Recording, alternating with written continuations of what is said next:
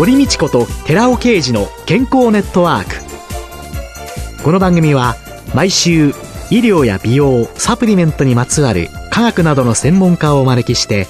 私たちの健康のために役に立つお話を伺う健康生活応援番組です。包摂体サプリメントと MGO マヌカハニーで健康な毎日をお届けする「コサナの提供」でお送りします。ここでコサナから番組パーソナリティで神戸大学医学部客員教授寺尾啓二社長の新刊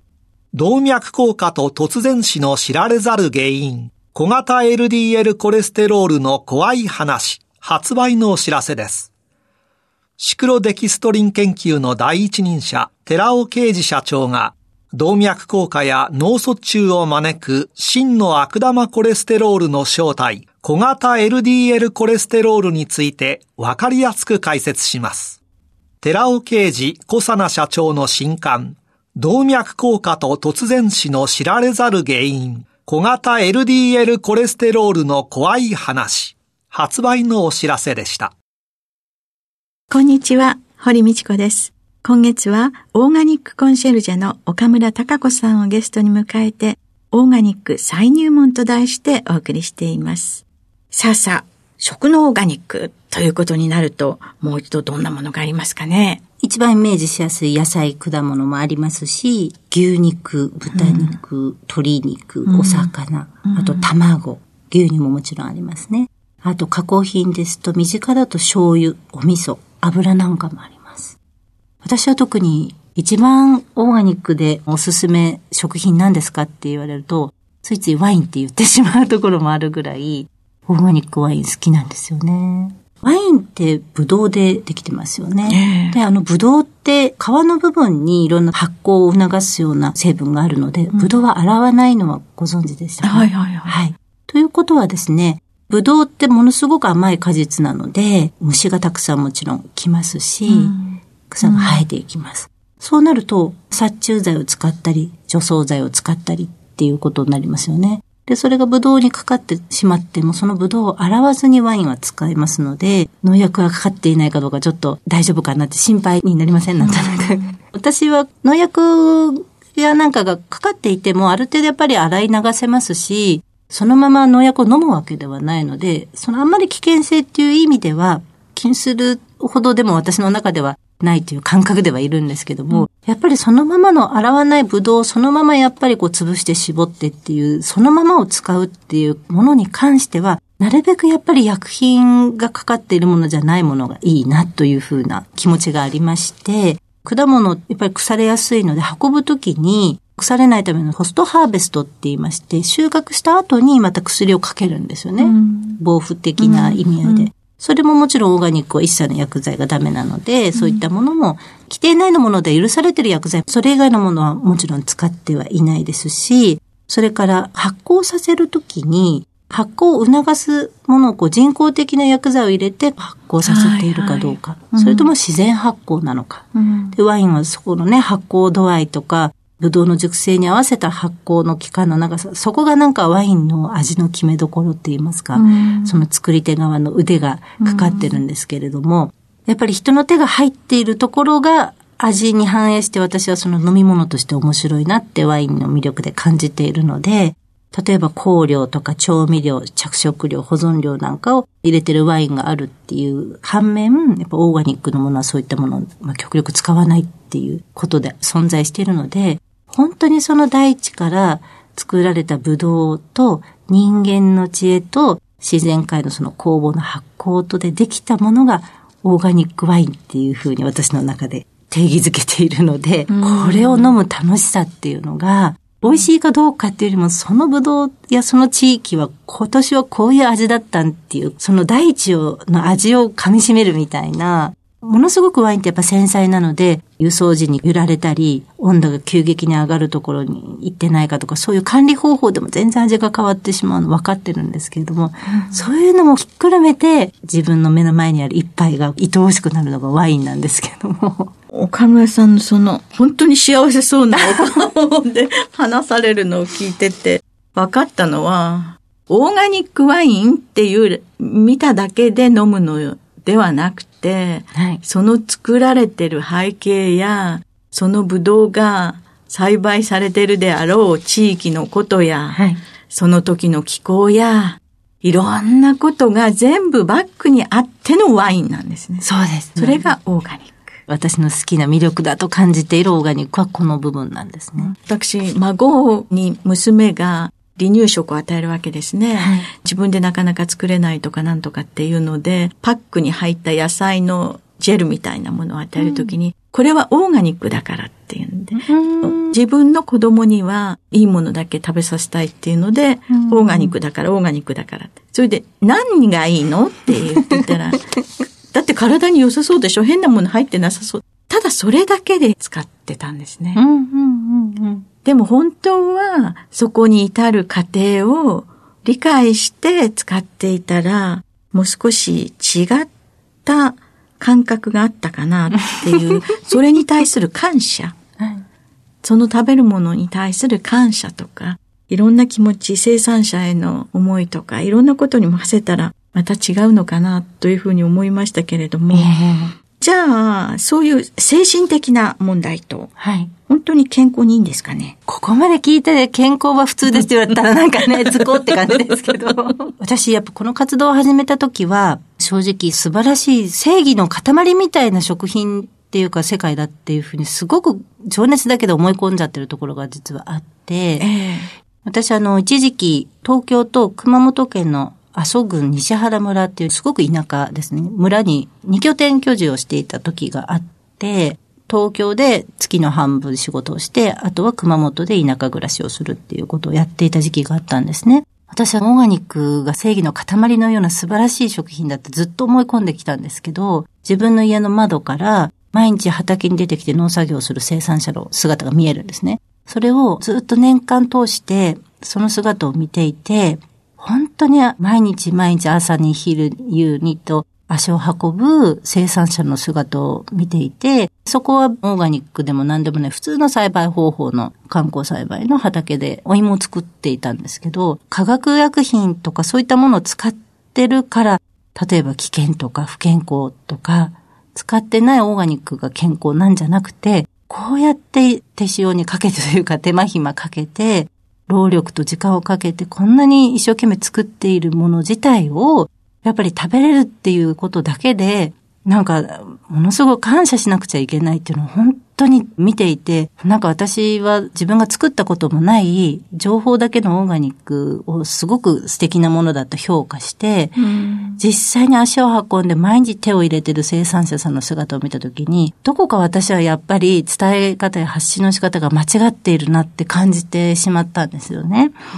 で、安全で作られたものが健康に間違いないっていう確信でやってきたんですけれども、うん、それももちろん正しいと思ってます、今でも。うん、でも、そうじゃないものがじゃあ不健康かって言ったら全く違っていて、やっぱりそれはオーガニックでもオーガニックじゃなくても、生産者の人たちが時間と手間をかけて作っているっていうこと自体はもう本当に頭が下がる思いで、それは暑くても寒くても必ずやっぱり畑に出るんですよ。どんな作物であっても。予定があっても、あ、ごめん、今日は晴れちゃったから、今日のうちに種まきしたいからとか、明日も逃したら草取りできないからとか、もう本当に1日2日、ちょっと予定をずらしてくれればいいのにと思っても、まず畑の作業第一なんですよね。うんそうやって管理して大事に育ててくれているものに対して、ちょっとね、肥料使ったでしょとか、農薬危ないの入れてるんじゃないかとかって、そんなことを言うこと自体が非常になんか失礼っていう言い方も変ですけれども、やっぱ分かっていない立場で言っていたなっていうのを村暮らしで分かったんですね。私今までオーガニックを食べれば健康になれるっていうような発信の仕方をずっとしてきたんですけれども、オーガニック以外にも新鮮なものであるとか、旬であるとか、生産方法でないものにも健康の源、エネルギーになるものはたくさんあって、それを自分の体調に合わせてやっぱり選ぶっていうことができるのが一番健康に良い方法であって、その選択肢の中にオーガニックで作られたものが入ってるのはもちろん嬉しいんですけれども、やっぱり真冬にトマトを食べたら体が冷えますし、例えばブラジルからどんぶらこっこと運ばれてきたね、あの、シワシワのオーガニック大根を食べるのか、目の前で採れたての無人販売だけどツヤツヤしてパーンと貼った、誰が作ったかわかりませんけど、100円の新鮮な旬の大根を買うのか。どっちが健康かっていうと、多分精神的に健康に食べれるのはパンと張った取れたての大根だし、でも脳みそのここの知識で食べようとすると、ブラジルのシワシワの大根かもしれない。だから、食べ物と健康をつなげるときにやっぱ本当にお一人お一人の感覚や価値観っていうのが非常にこう密接につながっているので、私はオーガニックって健康にいいですかって聞かれると、あなた次第です。食べる方のお気持ちと選び方とその人の体調によって健康にもなるし、気持ち的に健康になることもあるし、間違った選択をすれば健康的に作られたものでも体にマイナスなネガティブな影響をつけてしまうことがあるので、やっぱりそこはオーガニックかどうかっていうよりも自分で自分を知ってるかどうか、選ぶ力があるかどうか、旬のものとそうでないもの、自分の体が冷えてるんだったら何の食材がいいのかっていうのを自分の中で献立を作るだけのクリエイティビティを持って生活しているかとか、できればね、お子さんなんかを育てるお母さんは、ここのクリエイティビティをしっかりはっきりしていけば、うん、健康管理は意外と面白いんじゃないかと思うんですけど、うん、もちろんオーガニックって一番最初の、なんとなく安心できる食品っていうのを手に取るのはもちろん大事なんですけど、季節に合わせて人間はその体調、体温も全部変わってきますし、ホルモンの出方も。やっぱりそこをちゃんと自分で理解しながら選ぶっていう力をつけることが、オーガニックだけに頼らない健康の大事な方法なんじゃないかなと思うんですけど、どうでしょう？農薬否定から入るんじゃない、うん、なんか違う思想があっていいんじゃないかな。今日おっしゃったことまさに、はい、あなたが選ぶことなんだっていう、そこなんじゃないかなって、もうオーガニックが善で、あとは悪っていう、善悪ではないんだっていうのは、それは本当に根底になければいけないことですよね。はい、そう思います。今週のゲストはオーガニックコンシェルジェの岡村隆子さんでした。来週もよろしくお願いします。お願いいたします。続いて、寺尾刑事の研究者コラムのコーナーです。お話は、小佐野社長で神戸大学医学部客員教授の寺尾啓二さんです。こんにちは、寺尾啓二です。今週は難消化性アルファオリゴ糖による腸内環境改善と肝動脈疾患予防についてお話しさせていただきます。この研究者コラムでは、真の悪玉コレステロールである小型 LDL コレステロールについて取り上げておりまして、難消化性アルファオリゴ糖に小型 LDL コレステロールを低減する作用があり、肝動脈疾患を予防する効果があると説明しました。しかしながら、難消化性アルファオリゴ糖の肝動脈疾患予防には、小型 LDL コレステロール低減作用とともにもう一つの理由があります。それは腸内環境改善作用なのです。そこで今回はその説明を加えておきます。2019年の1月、民放テレビ番組で腸内細菌と動脈硬化の意外な関係というようなタイトルで取り上げられたものがありました。その番組に出演されていた神戸大学医学部の山下教授によると、健康な人と心筋梗塞など心疾患を患っている人の便で、リポタ糖、LPS、リポポリサッカライドで LPS って略しますけども、の量を調べたところ、心疾患の人の方が多かったそうで、LPS が炎症を起こしやすくする物質を活性化しまして、血管内で炎症を起こして動脈硬化が進行するということが分かっているということでした。そしてこの LPS に対抗するのがバクテロイデスという腸内細菌だったそうです。最近の研究でバクテロイデスの量は LPS と逆でありまして、健康な人で多くて心筋梗塞など発症した人は少ないことが分かりました。つまり、バクテロイデスが多い人ほど動脈硬化になりにくい可能性があります。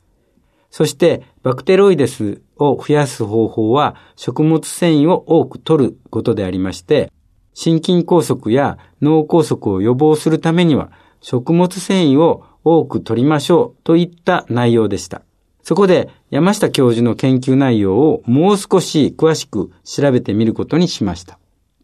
そうすると論文が出てきたんですけども、2018年のものでありまして、バクテロイデスは腸内細菌による LPS 酸性を減少させ、アテローム性動脈疾患を抑制するというようなタイトルの論文がありました。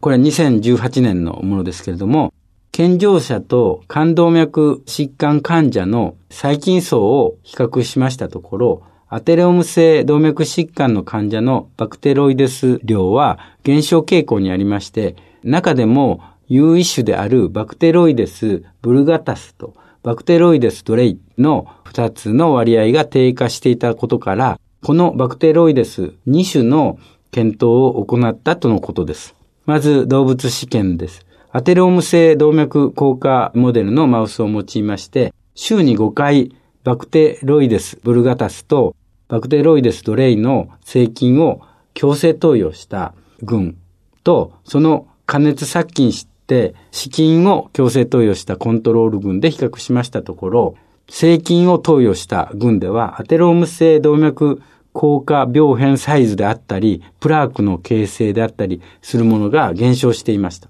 この税金を投与した群において、結晶中及び糞便中の LPS 量は顕著に減少すること、そして炎症性サイトカインの TNF-α、これは脂肪細胞から排出されるタンパクで炎症を起こす要因となるタンパクなんですけれども、TNF-α も顕著に減少することが判明しました。さらにこの論文では血中の LPS 量が減少しまして、TNF-α が減少する理由として、バクテロイデス・ブルガタスとバクテロイデス・ドレインの製菌を強制投与することで、腸管バリアが増大したためであるということも明らかにしています。以上のように、バクテロイデスは LPS 酸性を低下させまして、腸管バリアを増強させる。ということで、血中へ LPS の流入を抑制しまして、その結果、冠動脈での炎症であったり、アテローム性動脈硬化病変サイズやプラークの形成を抑えまして、結果として動脈硬化を予防できるということが分かる。つまりバクテロイデスは腸内細菌として動脈硬化を予防できる細菌であるということが分かったわけですお話は小佐野社長で神戸大学医学部客員教授の寺尾啓二さんでした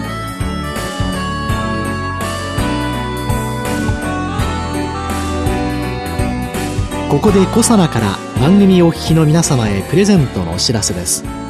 優れた抗菌作用を持つ MGO 食物メチルグリオキサールを 1kg 中に 250mg 以上含むニュージーランド産の蜂蜜コサナのマヌカハニー MGO250 プラス 250g を番組お聞きの10名様にプレゼントします。プレゼントをご希望の方は番組サイトの応募フォームからお申し込みください。コサナのマヌカハニー MGO250 プラス 250g プレゼントのお知らせでした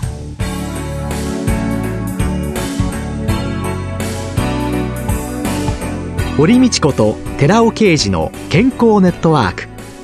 この番組は包摂体サプリメントと MGO マヌカハニーで健康な毎日をお届けする「コサナの提供」でお送りしました。